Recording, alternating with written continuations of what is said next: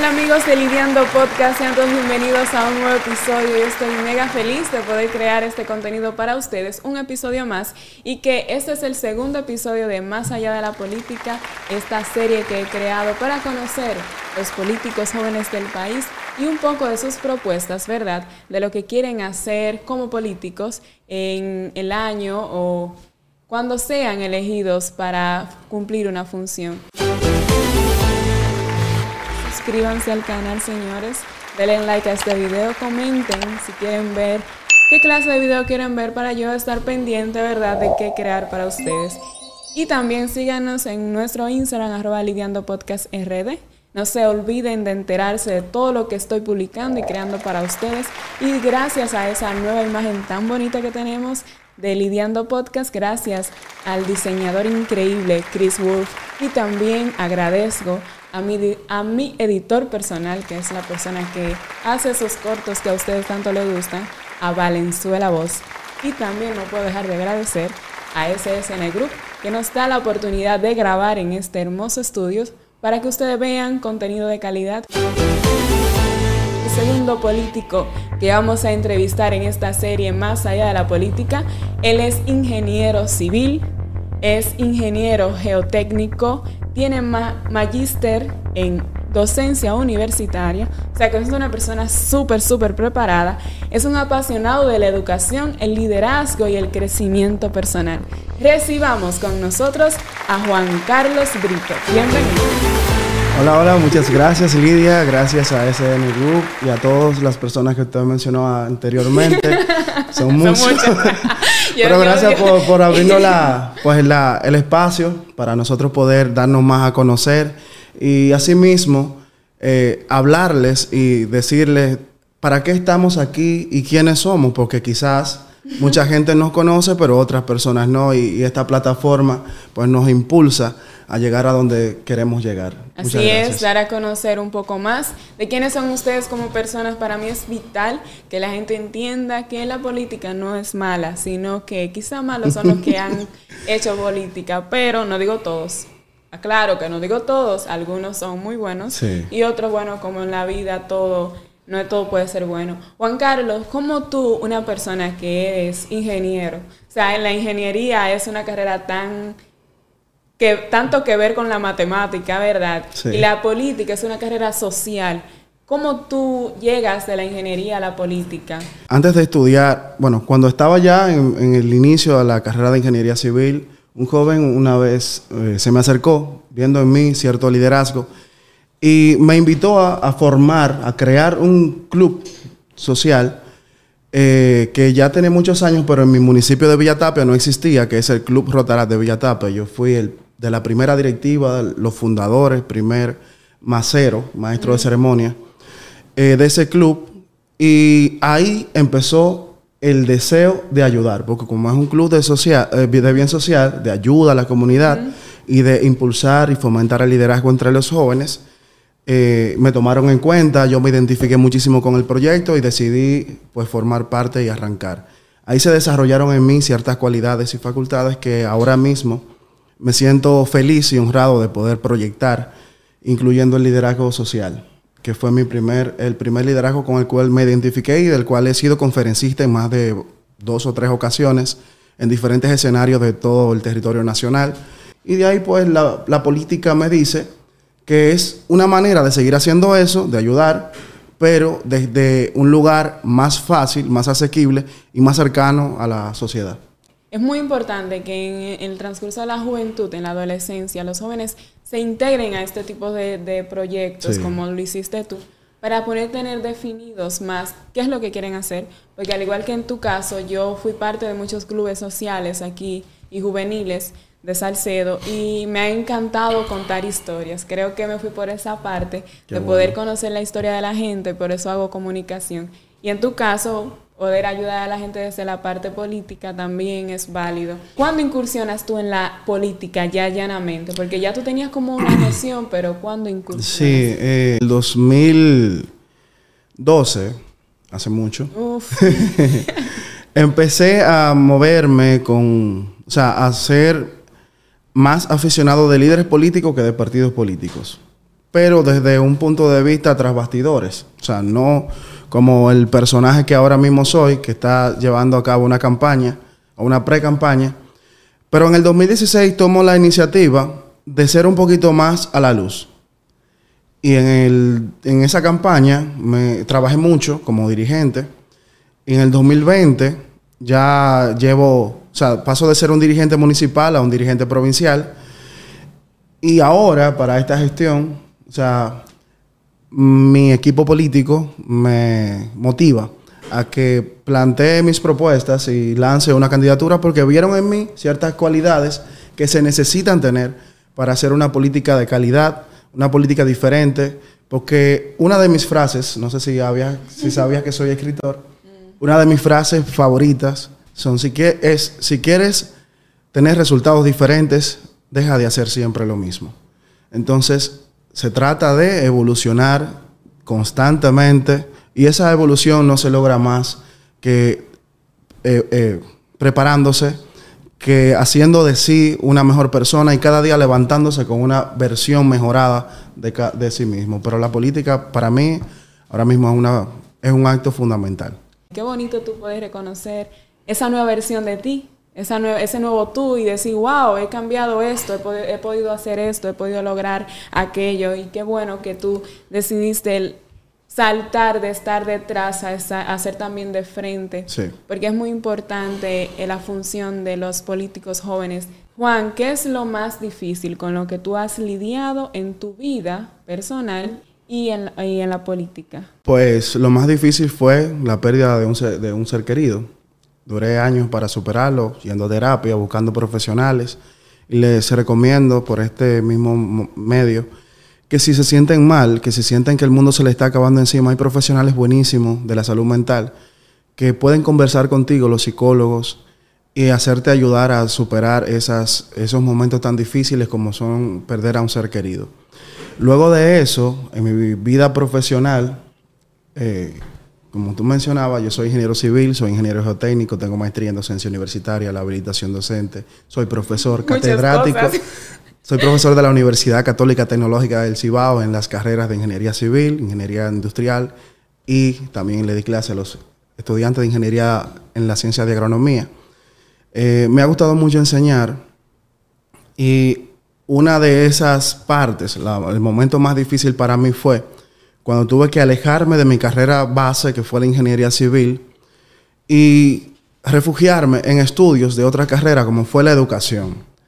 Eh, pero, gracias a Dios, existe una palabra llamada resiliencia, que es esa facultad que le da al ser humano de, de, las cosas que tú como una dificultad o una debilidad, convertirla en una fortaleza y seguir adelante.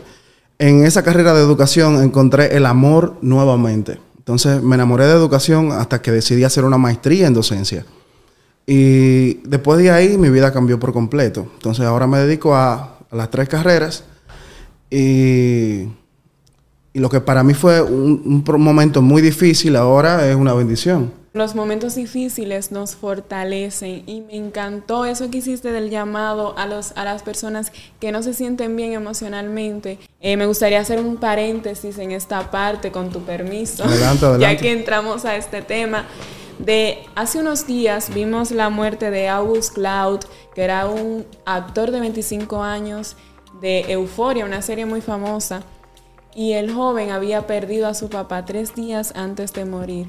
¿Y por qué murió? O sea, necesitaba ayuda psicológica. O sea, necesitaba ayuda, tenía problemas porque su papá era su mejor amigo. Imagina tener una pérdida tan grande. Él no pudo con esa pérdida y murió de una sobredosis. O sea, qué importante es usted poner atención a esos familiares que han tenido una pérdida, que están pasando por un duelo estar pendiente de ellos, que si necesitan ayuda, usted ofrecerles ayuda, decirles que busquen ayuda también si usted entiende que la necesitan, porque no podemos perder gente por esa falta de educación y de y de ayuda a esas personas que necesitan ayuda de un psicólogo. Usted ir a un psicólogo no tiene nada de malo, es muy importante su salud mental y qué bueno que tú lo has mencionado y me parece muy bonito ese mensaje de usted poder aprender a ser resiliente, porque toda la vida se aprende. ¿Por qué ser político? ya siendo tú un ingeniero, ya siendo tu maestro, creo que esa, ese don de, ser maestro es un don de Dios, porque no todo el mundo puede enseñar, no sabe enseñar lo que sabe. ¿Por qué ser político?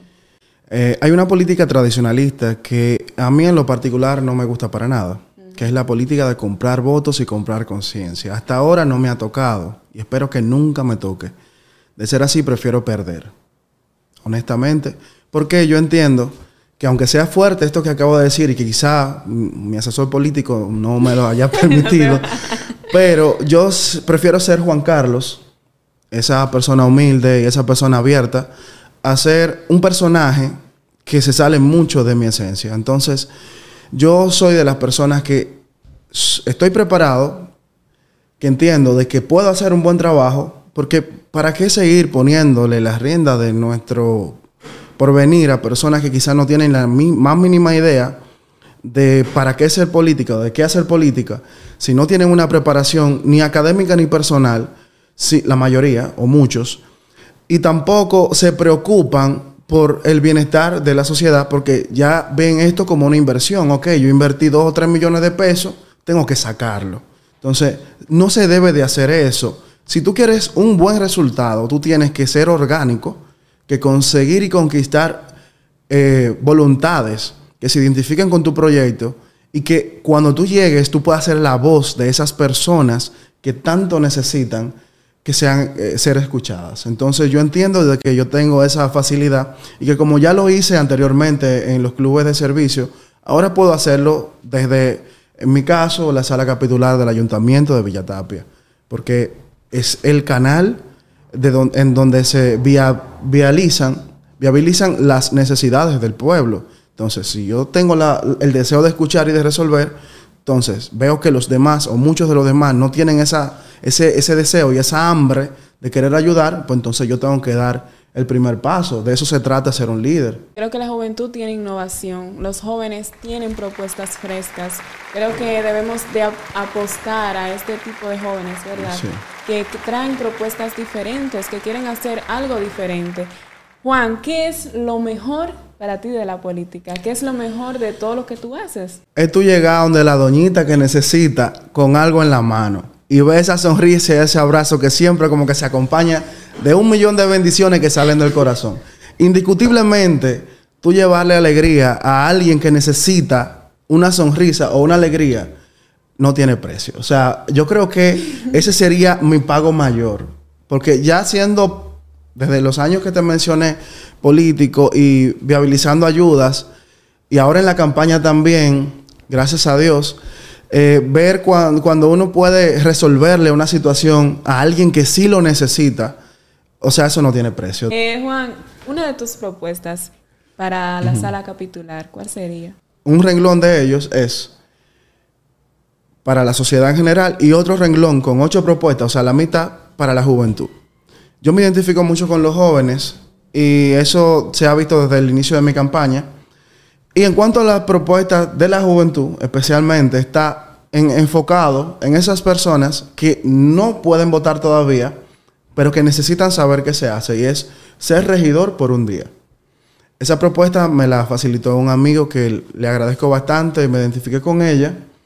Y consiste en ir a los centros educativos, identificar a algunos estudiantes que se identifiquen con, con el liderazgo político y llevarlos a la sala capitular y enseñarles qué se hace y qué hacemos los regidores, qué haríamos y cómo lo haríamos y para qué lo haríamos. O sea, tiene que tener un motivo, una propuesta no es nada más que salir a hacer algo.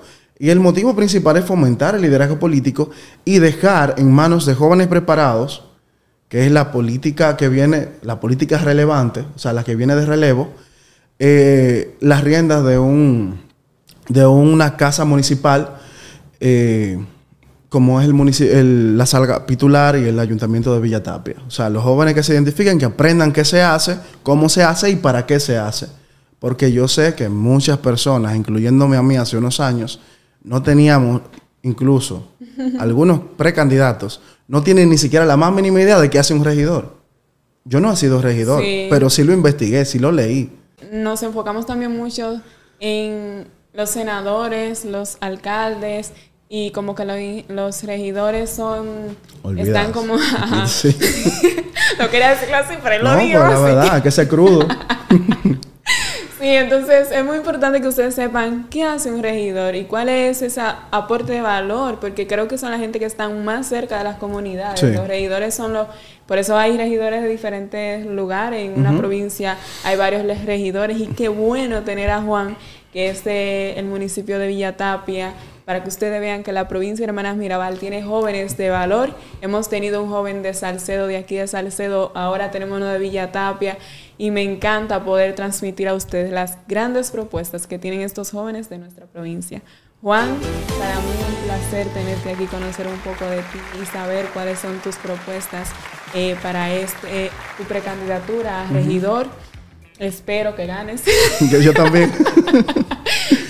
Señor te lo conceda y que puedas llevar eh, esas propuestas a función. ¿En qué redes te pueden seguir? En Facebook me pueden encontrar como Juan Carlos Brito. En Instagram también, pero el alias es Juan, Juan Carlos BR2, porque soy Brito Brito. BR2. BR2. Aquí vemos tres Brito, bueno. Sí. y ahí me pueden encontrar en cuanto a mis redes sociales.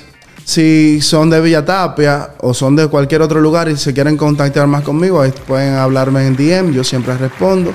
Y estoy abierto a escucharlos, conocer sus necesidades y viabilizar esas necesidades y convertirlas en realidades. Muchísimas gracias, Juan. Para mí es un placer tenerte aquí. El placer ha sido todo mío, de verdad te agradezco muchísimo. Me encantaría quedarme horas. Me gustaría que eso fuera más largo, pero ustedes saben que el tiempo en redes sociales es bastante corto. La gente le gusta ver estos, estas cápsulas pequeñas para poder conectar con, contigo y qué bueno que estuviste aquí. Gracias a ustedes que son la materia prima de esto que hacemos. Sin ustedes esto no existiría. Y recuerden seguirnos, suscribirse a arroba lidiando podcast RD. Si tienen algún comentario, algo que quieran decirme que podamos hacer, yo estoy abierta siempre a que las personas me hagan propuestas para crear contenido de valor y que pueda conectar con ustedes, que son para mí las, personas más importantes, ¿verdad? Gracias. Y nada, señores, sigan lidiando con la vida. Nos vemos en un próximo episodio. Bye.